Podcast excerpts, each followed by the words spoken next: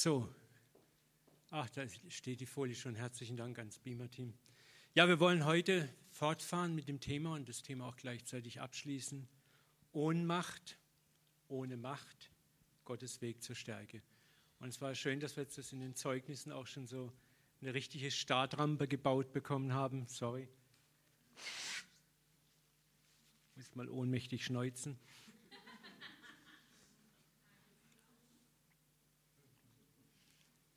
Ist ein spannendes Thema. Und äh, in diesem zweiten Teil möchte ich heute gerne den Schwerpunkt auf die Ohnmacht uns selbst zu verbessern legen. Wir haben im ersten Teil das grundsätzliche Wesen der Ohnmacht betrachtet in Relation zu Macht haben, Vollmacht haben und vor allen Dingen das selber machen. Das Gegenteil von Ohnmacht ist ja, ich mache selber, ich bin selbst am Start, ich baue selber, ich mache selber. Wir haben uns auch die Phasen des Dienstes betrachtet, des Dienstes für Gott, einmal den geistlichen Dienst am Beispiel von Elia. Und wir haben festgestellt, dasselbe gilt natürlich auch für unseren säkularen Dienst. Also ob du nun im Berufsleben bist, eine Firma leitest oder Firma besitzt oder irgendwie in leitender Position tätig bist. Als Christ bist du immer für Gott tätig. Und du kommst dort an Situationen, wo Gott dich ohne Macht sein lässt, wo dich an Grenzen führt. Und dann lernst du früher oder später dieses Wort lernen, kennenlernen, wo es heißt, wer, nur wer loslässt, wird gehalten. Nur wer loslässt, wird gehalten. Das ist sehr, sehr schwer. Wir haben das am Beispiel von Elia uns angeschaut und das ist interessant. Neben Elia gibt es natürlich eine ganze Reihe anderer biblischer Gestalten, die einfach gegen die Wand gefahren wurden und erkennen mussten, wo Gott sagt, nicht du baust mir mein Haus, ich baue dir dein Haus. Im zweiten Teil wollen wir, wie gesagt, nun den Blick nach innen richten, auf unsere eigene Persönlichkeit als bewusster Christ. Der christliche Glaube kennt ja wie viele andere Religionen auch, nachdem wir, ich sage es mal im Jargon, gläubig geworden sind, auch eine neue Moral leben möchten, also einen respektvollen Lebensstil einüben möchten gegenüber dem Nächsten und gegenüber Gott. Im christlichen Jargon bezeichnen wir das als Heiligung. Ich mag manche dieser Wörter überhaupt nicht mehr, weil sie so belastet sind, so über Jahrhunderte verdreht worden sind. Aber ihr versteht, was ich meine. Als Christ fühlen wir uns verpflichtet, einen anderen Lebensstil zu leben. Und hier liegt der Hase im Pfeffer begraben. Hier beginnt schon ganz früh die Weiche sich zu stellen. Hier liegt nämlich das Problem und die Versuchung aller Religiosität. Nicht nur der christlichen Religion, sondern fast jede Weltreligion kämpft damit. Nämlich aus dem Weg zu einem erneuerten Leben einen Würdigkeitswettbewerb zu machen. Nochmal, um auf dem Weg zu einem erneuerten Leben einen Würdigkeitswettbewerb äußeren Verhaltens zu machen. Das ist die Gefahr, die darin besteht, in der Heiligung. Ich mache selber, ich trete in Wettbewerb mit mir selber, in den Wettbewerb mit anderen. Und das ist interessant mal, weißt du, was das Wort Religion bedeutet? Ich habe das mal gegoogelt. Das kommt vom lateinischen Wort religio, gewissenhafte Berücksichtigung, Sorgfalt oder relegere, Bedenken Acht haben. Ursprünglich gemeint ist die gewissenhafte Sorgfalt in der Beachtung von Vorzeichen und Vorschriften. Die gewissenhafte Beachtung von Vorzeichen und Vorschriften. Schauen wir mal ein bisschen zurück in unsere eigene Geschichte, unsere christliche Geschichte. Wir haben ja unsere Wurzeln im Judentum. Und das Judentum erkrankte sehr schnell in dem gut gemeinten Versuch, Gottes Gesetz selber zu halten. Ich weiß nicht, ob ihr euch ein bisschen mit jüdischer Geschichte, Religionsgeschichte auskennt. Das ist interessant. Als die babylonische Gefangenschaft vorbei war und Israel wieder zurückkehrte, da entstanden die Synagogen. Man hatte damals gesagt, Mensch, wir sind ja wegen unseres Götzendienstes und unserer Ungehorsamkeiten in die Gefangenschaft geraten wir wollen das jetzt verhindern. Ehrenvoller Ansatz, guter Ansatz. Wir müssen jetzt das Volk und alle Israeliten immer ganz exakt aufklären, was der Wille Gottes ist. Wir müssen also Synagogen einrichten, Schulen, in denen das Wort Gottes gelehrt wird. Kennen wir alles irgendwie. Ne? Wir wollen Gottes Willen ganz genau kennenlernen. Dann war das aber nicht mehr genug. Man hatte gedacht, wir müssen das noch besser machen und noch besser machen. Und es ist interessant, es entstanden dann sogenannte Sekten wie die Pharisäer, die Sadduzäer, die Schriftgelehrten. Jede Gruppe versuchte, die andere in Bezug auf Heiligung zu übertrumpfen. Es entstand das sogenannte Gesetz um das Gesetz, fast 6000 Vorschriften, die das Gesetz des Mose erklärten und erweiterten. Und das ist interessant. Und äh, das war dann ein unendlicher Wust von Vorschriften, von Regelungen, die bestimmten, was okay ist, was nicht okay ist, wer drinnen ist und wer draußen ist. Das war das ganz Fatale. Es entstand eine Kultur der Ausgrenzung, wo man ganz klar sagen konnte, du bist drinnen und du bist draußen. Du bist unberührbar und du bist berührbar. Ich möchte es auch mal kurz anhand von einigen Bibelversen klar machen. Nee, das ist das nicht. Ja, Jesus hatte damit permanent zu kämpfen. Lukas 11, 46, er sprach, wehe auch euch Schriftgelehrten, denn ihr ladet den Menschen unerträgliche Bürden auf und ihr selbst rührt die Bürden nicht mit einem Finger. Wir müssen immer wieder, wenn wir solche Sätze lesen, aufpassen. Man liest es so und macht dann, ja, ja, die bösen Pharisäer. Und ich, toller Christ, bin ja über all das erhaben. Aber ich sage es wieder und wieder und wieder, wir bibeltreuen Christen sind in der ganz großen Gefahr, die Pharisäer von heute zu sein. Geschichte wiederholt sich immer wieder, auch Religionsgeschichte. Und wir müssen uns auch mal wieder fragen, wo laden wir anderen Menschen oder uns unerträgliche Bürden auf und merken das noch nicht einmal. Die Pharisäer konnten alles, was sie forderten, mit der Schrift aus ihrem Verständnis belegen und bestätigen. Das war das Fatale. Aber ihr selbst rührt die Bürden nicht mit einem Finger an. Das Schlimme ist, dass man dann selber oft das gar nicht macht, was man vom anderen fordert. Nur man wird mit der Zeit betriebsblind dafür. Matthäus 12,7, wenn ihr aber wüsstet, was das heißt, ich will Barmherzigkeit und nicht Opfer. Hier blitzt das eigentliche Wesen Gottes auf. Gott sagt, hey, mein Kernwesen ist Barmherzigkeit und kein Opfer, kein zusammengebissenes, zähneknirschendes Opfer. Wenn ihr das verstanden hättet, das hättet ihr die Unschuldigen nicht verurteilt. Wie oft verurteilen wir andere, anstatt barmherzig zu sein? Matthäus 23, 27, wer euch Schriftgelehrten Pharisäer, ihr Heuchler. Das Wort Heuchler heißt eigentlich im Griechischen Schauspieler. Ihr gleicht getünchten Gräbern, die auswendig zwar schön scheinen, inwendig aber voller toten Gebeine und Unrat sind. So erscheint auch ihr äußerlich vor allen Menschen gerecht, inwendig aber seid ihr voll Heuchelei und Gesetzeswidrigkeit. Das, was wir hier so ansatzweise sehen, ist die Gefahr religiösen Lebens aus eigener Kraft und eigener Moral. Was hat das mit Ohnmacht zu tun? Das hat damit mit mir zu tun, auch dass in dem Bestreben, mich selbst zu verbessern, mich selbst zu heiligen, kann ich ganz schnell dort landen. Gut gemeint versuchen wir nämlich selber, Gott zu gefallen und den Nächsten ein christliches Vorbild zu sein. Und wir merken manchmal nicht, dass wir durch das wir das in eigener Kraft machen, schneller in Gesetzlichkeit, in Selbstgerechtigkeit und Heuchelei drinnen stecken, als wir es glauben. Es ist interessant, dass die viel gelobten, hochgelobten frühen Christen, die haben ganz schnell mit diesem Problem zu tun gehabt. Lesen wir mal, was Paulus mit den Galatern zu tun hatte. Ne? Da war eine Gemeinde gegründet worden in der Provinz Galatien und die war schneller als der Blitz wieder vom christlichen Glauben, vom Glauben und Vertrauen im Gesetz drin. Und Paulus sagt, nur das eine will ich von euch Galatern wissen. Habt ihr den Geist empfangen, weil ihr das Gesetz befolgt oder weil ihr die Botschaft vom Glauben gehört habt? Begreift ihr das denn nicht?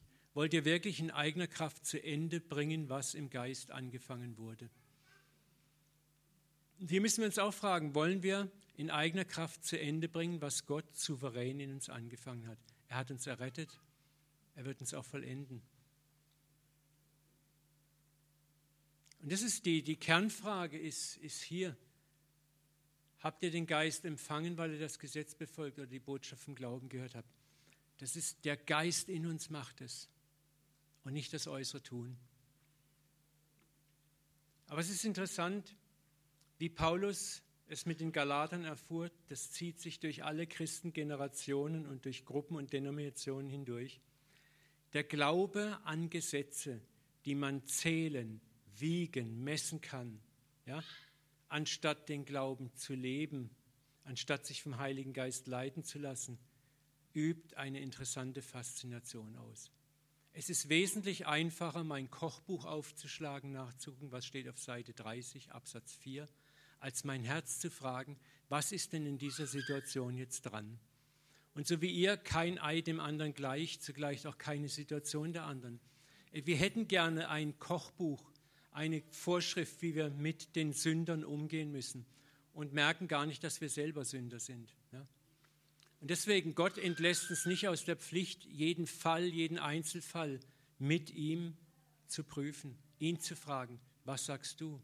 Der Buchstabe tötet, der Geist macht lebendig. Es kann sein, dass Gott in einem Fall etwas ganz anderes sagt und im anderen Fall sagt er wieder was ganz anderes. Und das kannst du nur herausfinden, wenn du mit ihm in Beziehung stehst. Und dasselbe gilt für dein eigenes Vorankommen in deiner persönlichen Heiligung.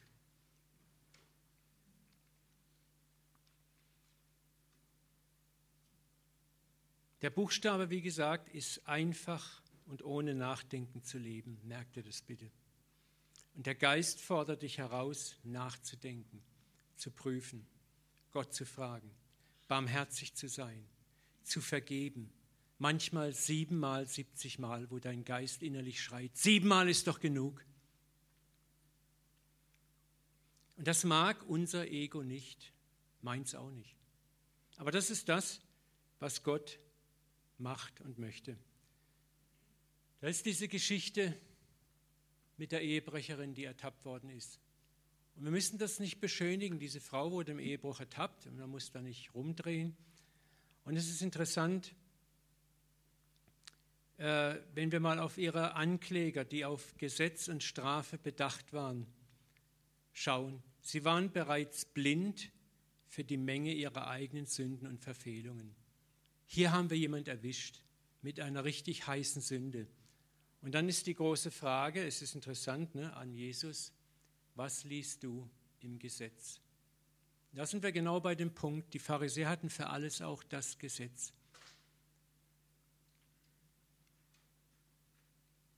Aber wir sind so schnell blind, wir legen das Gesetz am anderen an und wir sind blind, was das Gesetz uns gegenüber sagt. Das ist die Herausforderung. Es ist auch heute leicht, sich die heißen Sünden rauszusuchen, mit denen man selber kein Problem hat. Und das tägliche eigene Sündenchaos von Lieblosigkeit, Ungnade, Gier, Geiz, üble Nachrede, heimlicher Begierden mit äußerer Frömmigkeit zuzudecken. Wir verlieren so schnell den Blick für uns selber da wo wir selber noch Riesenbaustellen haben. Und ruckzuck stehen wir genau da, wo Jesus auch sagt, wer unter euch ohne Schuld ist. Jesus hat die Schuld der Frau nicht schön geredet, aber er hat das Ganze mal richtig gestellt. Er hat gesagt, wer unter euch ist denn eigentlich ohne Schuld? Und das ist das, was wir heute auch mit unserem eigenen Leben brauchen. Diese Überführung, diese übernatürliche Konfrontation mit unseren Schattenseiten wo Gott persönlich in dein Leben reintritt und dir zeigt, wer du wirklich bist. Wer du wirklich bist. Weil meistens haben wir ein nett gepflegtes Image von uns. Und wir haben so unsere heißen Sünden, die tue ich ja alle nicht, also ist doch alles okay. Aber es geht um die vielen, vielen anderen Verfehlungen, die genauso schwer wiegen. Und so muss uns Jesus, wie diese Steiniger übernatürlich konfrontierten, überführt worden, an deinen Ort der Überführung bringen. Wenn du dort nie gewesen bist, dann fällt es dir sehr schwer, dem anderen zu vergeben. Aber wenn du dort mal gewesen bist, wo du erkannt hast, wer du wirklich bist, wo du deinem Schatten begegnet bist, dann bricht dein Vergeltungsuniversum zusammen. Dann ist dein erster Schritt immer, wie kann ich gnädig sein? Wie kann ich vergeben? Wie kann ich erbarmen? Wie kann ich dem anderen in Liebe zurechtbringen und nicht Denn dort erkennst du unter dieser göttlichen Überführung, wer du wirklich bist. Wir alle, hört bitte genau zu, sind auch nach unserer Erlösung Licht und Schatten. Wir alle sind auch nach unserer Wiedergeburt Licht und Schatten. Und solange du in diesem Leib lebst, wird das so sein. Ja? Und du beginnst deine Ohnmacht zu erkennen, dich selber zu verbessern.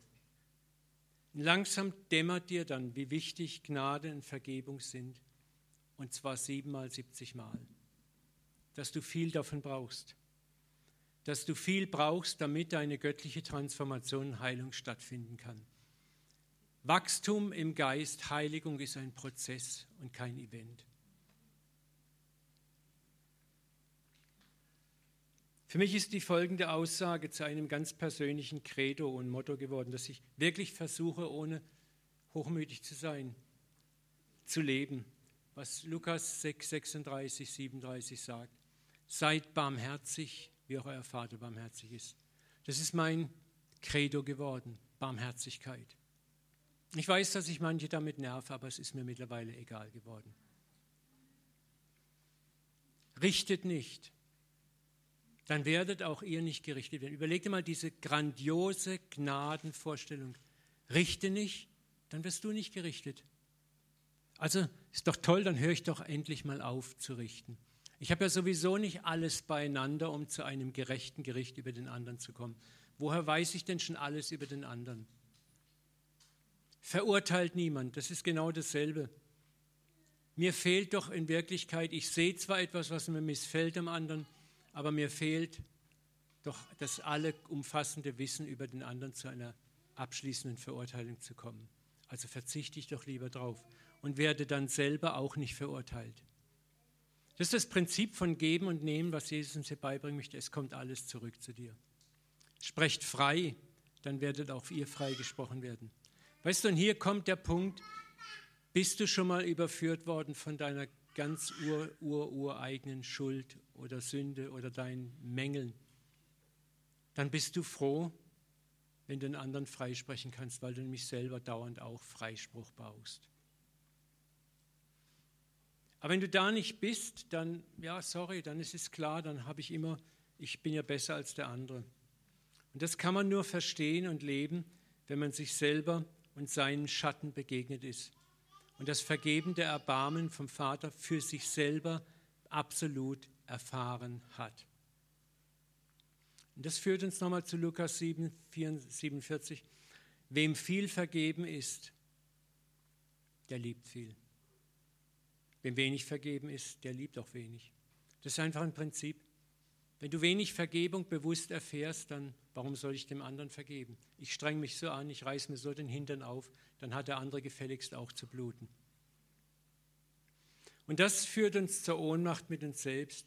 Gott führt uns an moralische Punkte unseres Wesens, unserer Schatten, wo wir kapitulieren, wo wir erkennen, ich schaffe es nicht. I can make myself holy. Ich kann mich selbst nicht heiligen. Ich schaffe es einfach nicht. Ich schaffe es nicht zu überwinden. Mir bleibt nichts anderes übrig, als mich ohnmächtig, ohne eigene Macht, in seine Arme der Gnade zu werfen. Und das wieder und wieder und wieder. Und das fällt mir relativ leicht, wenn ich Gnade erstmal selber erfahren habe auch. Und wenn ich begriffen habe, dass ich dem anderen auch vergeben darf, dann habe ich auch mit mir selber Gnade. Du sollst Gott, den Herrn, dein Gott lieben von ganzem Herzen, von ganzer Seele und deinen Nächsten wie dich selbst. Wenn du den anderen liebst und gnädig bist, dann kannst du dir auch selber gegenüber gnädig sein. Wenn du gegen anderen ungnädig bist, fällt es dir verdammt schwer, für dich selber auch Gnade zu haben.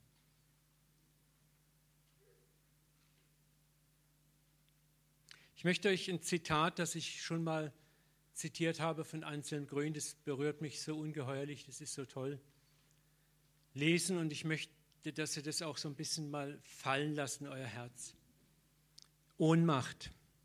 Der Weg zu Gott führt über die Begegnung mit mir selbst. Du musst dir selber begegnen.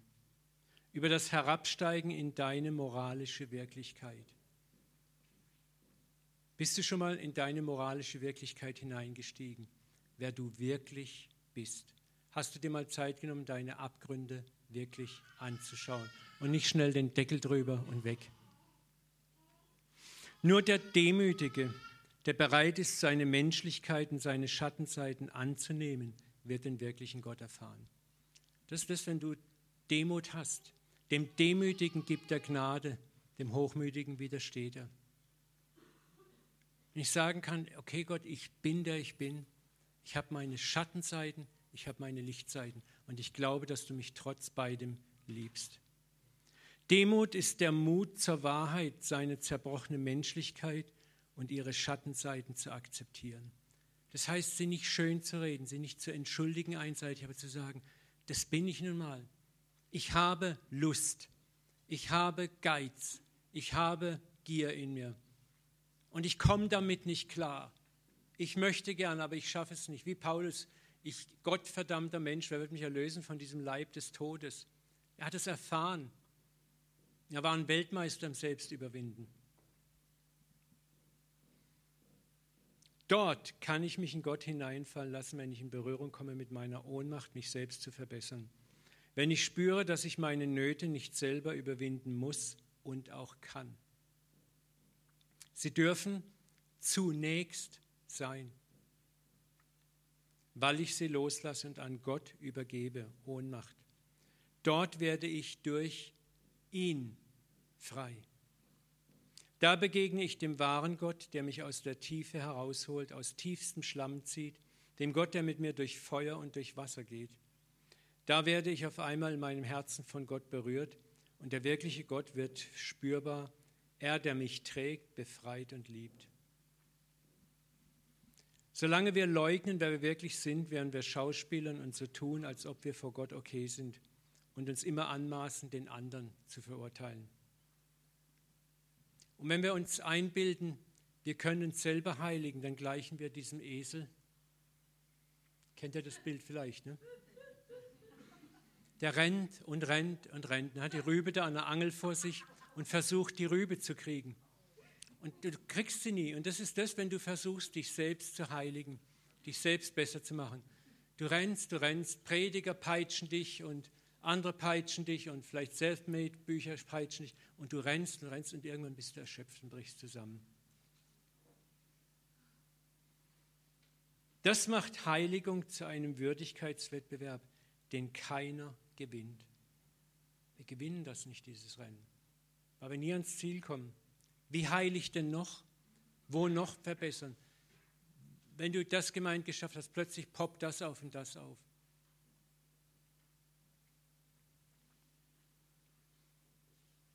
Niemand gewinnt diesen Wettbewerb und der Ausweg ist das, was Jesus uns zuruft. Kommt her zu mir alle, die ihr mühselig und beladen seid. Das ist das Erste, was wir erkennen müssen. Ich bin mühselig, ich bin beladen, ich schaffe es nicht. Nicht, dass es heißt, es ist okay, wie ich bin, aber ich bin ehrlich vor dir, Gott. Ich schaffe es nicht. Und dann kommt diese Ermutigung, ich, Gott, will euch erfrischen. Und dann kommt die zweite Ansage, mein Joch ist sanft. Mein Joch, dich zu heiligen, dich zu verbessern, ist sanft. Meine Last ist leicht, nicht wie die der Gesetzeslehrer. Und das ist das, indem ich seine Liebe, seine Vergebung annehme. Und da werden wir gleich noch mehr darüber lernen. Ein dramatisches Bild für mich, für die Ohnmacht, sich selbst zu verbessern, ist der Schächer am Kreuz ohnmächtig noch irgendetwas zu leisten mit angenagelten Gliedmaßen, bleibt ihm nichts weiteres übrig als dieses verbale Bekenntnis, Herr, ich hänge zurecht hier, gedenke an mich, wenn du in deinem Reich kommst. Und die Antwort ist interessant, ne? heute noch, sogar terminliche Zusage, heute noch wirst du mit mir im Paradies sein. Und ich frage mich oft, warum ist das, ist eigentlich der erste, der erste Triumph, den Jesus feiert, ne? den ersten, den er heimholt. Und wie holt er ihn heim? Angenagelt. Der ist nicht mehr fähig zu sagen, hey Jungs, nagelt mich mal kurz los, ich möchte noch schnell einer Oma über die Straße helfen, ich möchte noch gern was im Tempel ins Opferstöckchen werfen, ich möchte noch dies und das und das tun. Er ist angenagelt, er ist ohne Macht, ohnmächtig. Das Einzige, was er sagen kann, ist sagen, hey, denk an mich. Und Jesus sagt, du wirst mit mir im Paradies sein. Das ist das Bild für Erlösung. So wie unsere Erlösung von Jesus kommt und gnadenvoll geschenkt wird, so ist auch unser moralisches Wachstum ein Geschenk von ihm an uns. Lesen wir mal dazu einige Verse. Philippa 1,6. Ich bin ganz sicher, dass Gott das gute Werk, das er in euch angefangen hat, dass er in euch angefangen hat, auch weiterführen wird. Das heißt, aktuell ist er am Start mit dir. Und an dem Tag, an dem Christus wiederkommen wird, vollenden wird. Wo kommst du hier vor? Nirgendwo. Hesekiel 36, 27. Ich, Gott, lege meinen Geist in euch und bewirke, dass ihr meinen Gesetzen folgt, euch nach meinen Rechtsbestimmungen richtet. Jeremia 32, 39. Ich, Gott, werde es bewirken, dass ihr nur eins im Sinn habt, nur eins erstrebt, mich alle Zeit zu achten. Ihnen, ihren Kindern zum Guten, und ich werde einen ewigen Bund mit ihnen schließen, dass ich nie aufhöre, ihnen Gutes zu tun.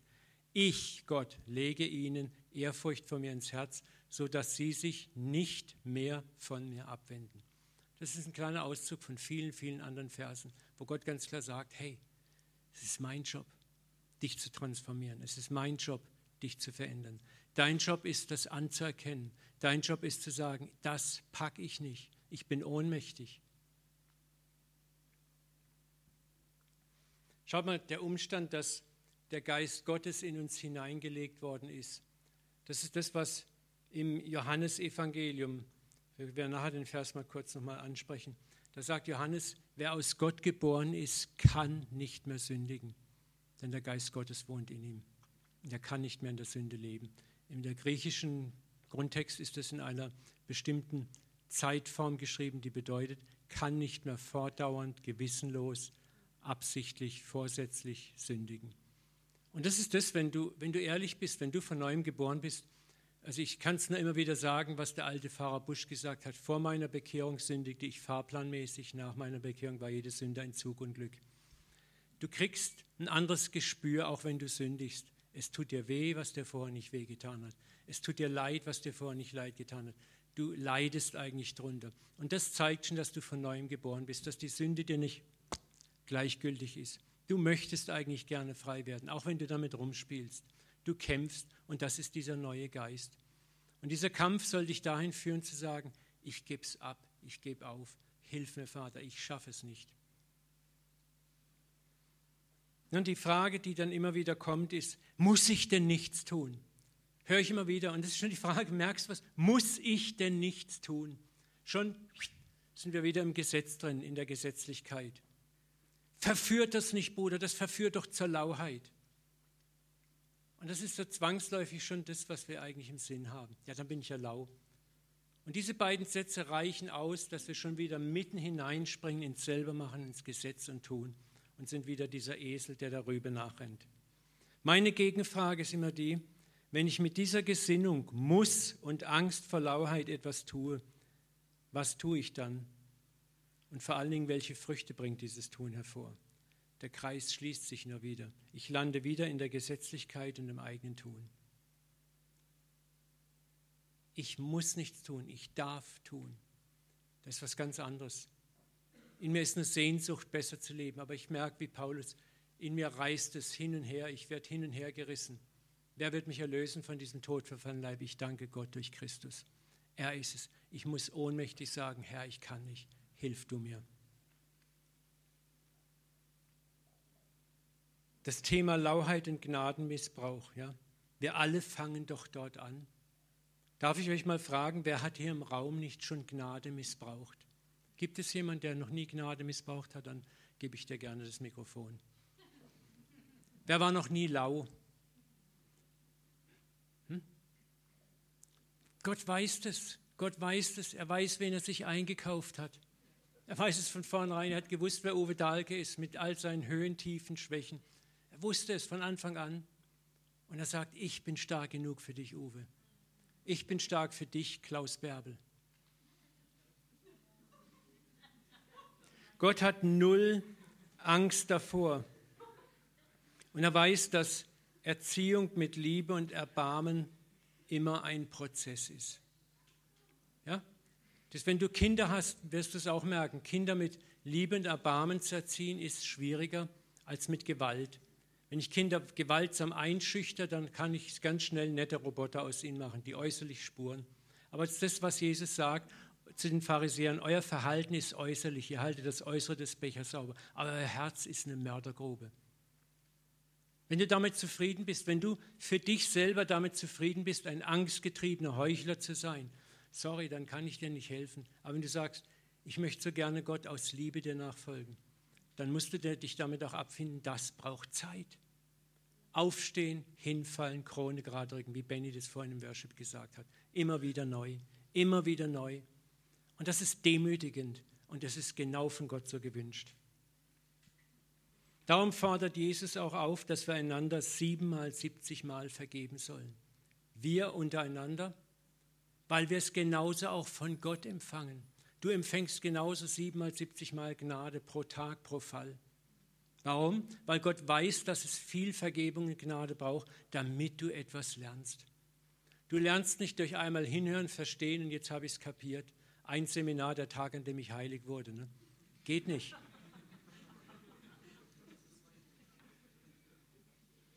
Authentischem Glauben wachsen ist, wie ich schon immer wieder gesagt habe, der Prozess drei Schritte vor, und zwei zurück. Weißt du, an manchen schlechten Tagen sogar vier Schritte zurück. Passiert auch. Aber wir gehen weiter. Wir stehen auf, wir richten die Krone gerade, wir holen uns Vergebung ab. Es tut weh, ja, es tut scheiß weh, für dieselbe blöde Kacke Wiedervergebung und Wiedervergebung zu erlangen. Aber das ist das, was Gott möchte.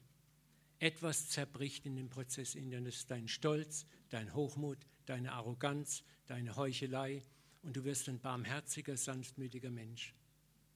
Weißt du, Gott sucht Christen, die andere Christen, die auch unterwegs sind, wenn sie kommen, sagen, Mensch, ich werde damit nicht klar, ich komme damit nicht fertig, dass du deinen Arm um sie legst und sagst, weißt du, damit habe ich sechs Jahre lang gekämpft. Weißt du, was das mit dem anderen macht? Hoffnung. Ja, und ich habe immer gedacht, du bist so ein Superman oder so eine Superfrau. Ne? Und dann kommt Hoffnung. Dann können wir sagen, hey, weißt du was, wir beten jetzt füreinander. Und wenn du immer hinfällst und bist entmutigt, komm zu mir, dann beten wir für Mut, weiterzumachen. Und nicht zu sagen, ja Bruder, weißt du, ich habe das ja alles in einem Monat überwunden. Ich gebe jetzt mal den, den, äh, das Programm, wie du das am besten auch schaffst. Und ich kontrolliere dich jeden Monat, ob du auch dran bleibst. Ne? Da bist du doch resigniert und entmutigt. Ne? Hier dran zu bleiben und immer wieder Vergebung zu empfangen, erfordert Demut. Und Demut hat unser Ego überhaupt nicht gerne. Und gerade hier erfordert es Ohnmacht zu sagen, Gott, ich habe keine Macht, ich bin ohnmächtig. Ich brauche dich. Ich kann mich moralisch nicht selber verbessern, egal wie sehr ich es versuche. Leute, es gibt Dinge in meinem Leben, mit denen kämpfe ich, seitdem ich Christ bin. Und ich habe immer noch keinen Durchbruch. Aber ich gehe jeden Tag hin und sage, Herr, es tut mir leid und ich hole mir meine Vergebung ab. 36 Jahre. Und ich weiß, ich krieg vergeben.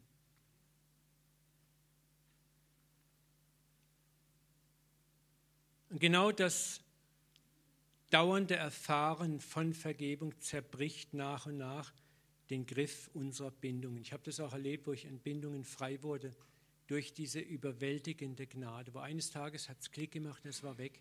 Und ich konnte nicht mehr erklären, warum. Es war einfach weg. Und mich macht es nicht stolz, sondern barmherzig. Barmherzig mit anderen. Und das ist Gott wichtiger als eine selbstgerechte Mega-Performance, die in Härtigkeit, in Selbstgerechtigkeit und vor allen Dingen in Selbsttäuschung endet. Ja, es gibt Dinge, mit denen werden wir vielleicht ein Leben lang kämpfen und bis zum letzten Atemzug kämpfen und Vergebung erlangen müssen. Und ohnmächtig und ohne eigene Macht auf Gnade angewiesen sein.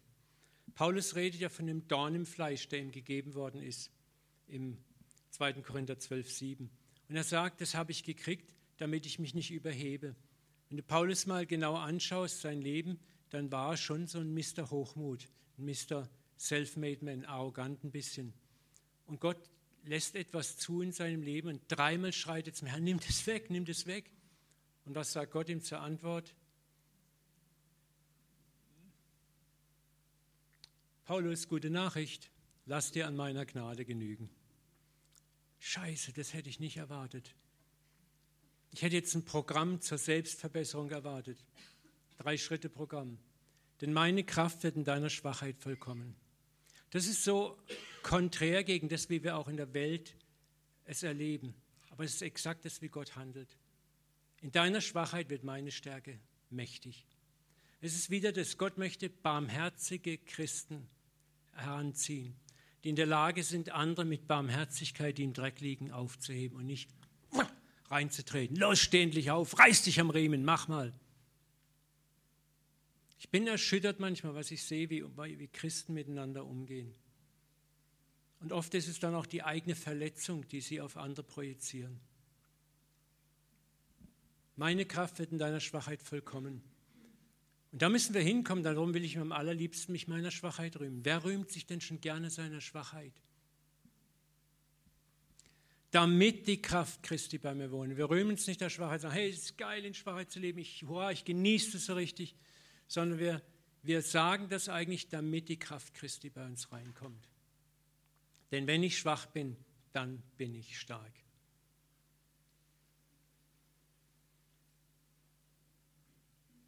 Und wie gesagt, es kommt dann immer wieder die Frage, ja, aber wenn Christen diese Gnade ausnutzen, Uwe, ich möchte sagen, es ist nicht dein und mein Job, andere zu richten. Der nützt Gnade aus. Weißt du, was dein Job ist, was Jesus gesagt hat?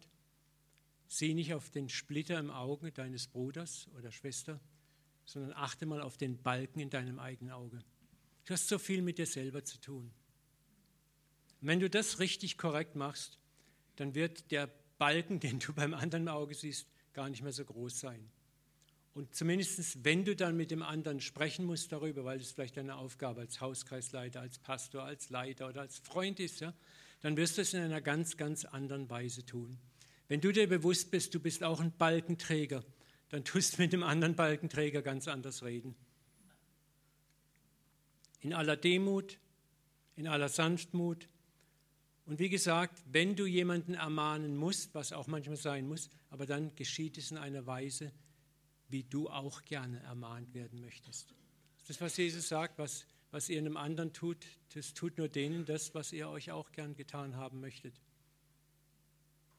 Ich überlege mir oft, wenn ich mit jemandem spreche, wie möchten ich behandelt werden? Wie möchte ich denn angesprochen werden?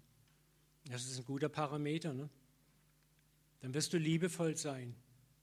Und wie gesagt, das Ziel ist doch immer, den Schwester und den Bruder zu gewinnen, ihn zu ermutigen, ihn aufzubauen und ihn nicht niederzumachen. Wenn ich einen Fehler bei jemandem sehe und konfrontiere ihn frontal und direkt, dann weiß derjenige doch ganz genau, dass er einen Fehler macht. Das ist dann so, wenn er sagt, ja gut, klar, weiß ich ja auch. Und jetzt? Ja, streng dich an, Martin. Habe ich ihm geholfen? Nicht. Aber wenn wir wenn ich mich neben ihn setzen kann, den Arm umlegen kann, sagt du Mensch, ich habe mit einer ähnlichen Sache auch gekämpft und da kämpfe ich noch. Lass uns miteinander vorangehen, lass uns miteinander dranbleiben. Dann fühlt der andere sich angenommen, verstanden und dann ist das Herz offen und dann können wir miteinander den Weg gemeinsam gehen und das ist es, worum es geht. dann werden wir miteinander transformiert. Wenn wir uns gegenseitig unsere eigene Ohnmacht eingestehen können, sagen, lass uns miteinander beten, lass uns einander helfen. Ich biete an, wo immer du fällst, ich bin da für dich. Ne? Das ist doch was ganz, ganz anderes.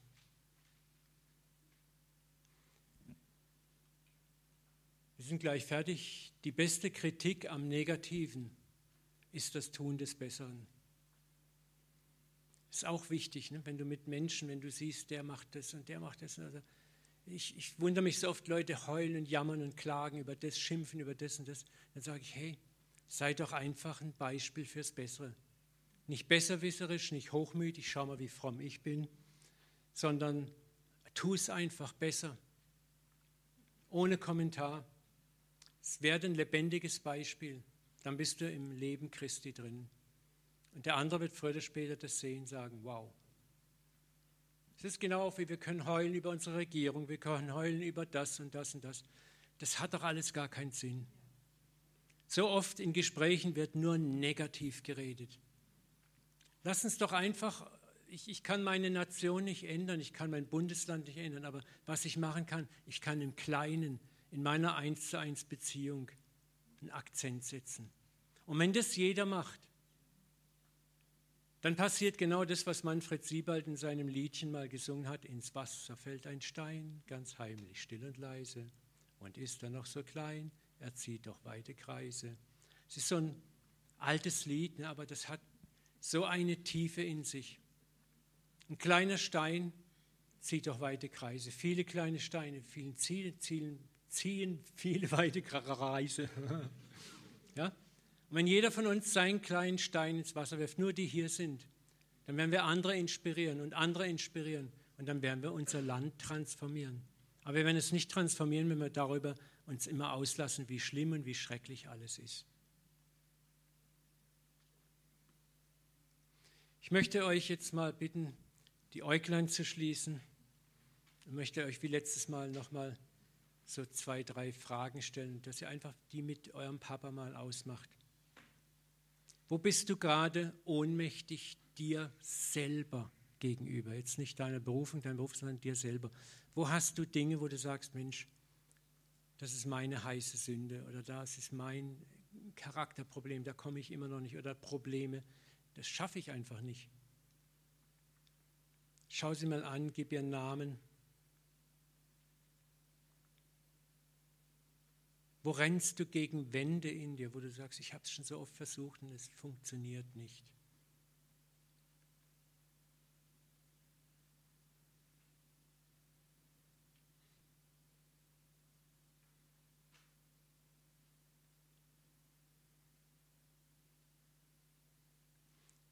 Wo will religiöse Scham oder auch geistiger Stolz dich abhalten? Dem Papa zu sagen, ich kann nicht, ich bin ohnmächtig? Wo wirst du dadurch behindert, dich in seine Arme fallen zu lassen? So kaputt, so verwirrt und so ungenügend, wie du bist.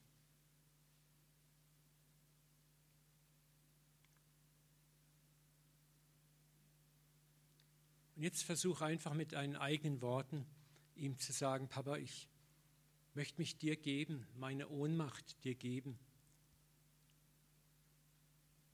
Ich will akzeptieren, dass du das gute Werk, das du angefangen hast, fortführst und vollendest. Ich will deine Gnade akzeptieren, siebenmal, siebzig Mal pro Fall, pro Tag. Und ich will diese Gnade anderen geben.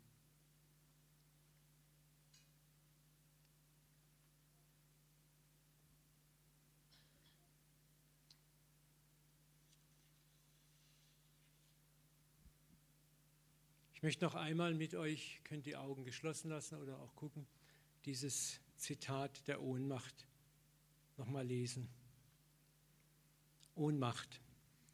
Der Weg zu Gott führt über die Begegnung mit mir selbst, über das Hinabsteigen in meine moralische Wirklichkeit. Nur der Demütige, der bereit ist, seine Menschlichkeit, seine Schattenseiten anzunehmen, wird den wirklichen Gott erfahren. Demut ist der Mut zur Wahrheit, seine zerbrochene Menschlichkeit und ihre Schattenseiten zu akzeptieren.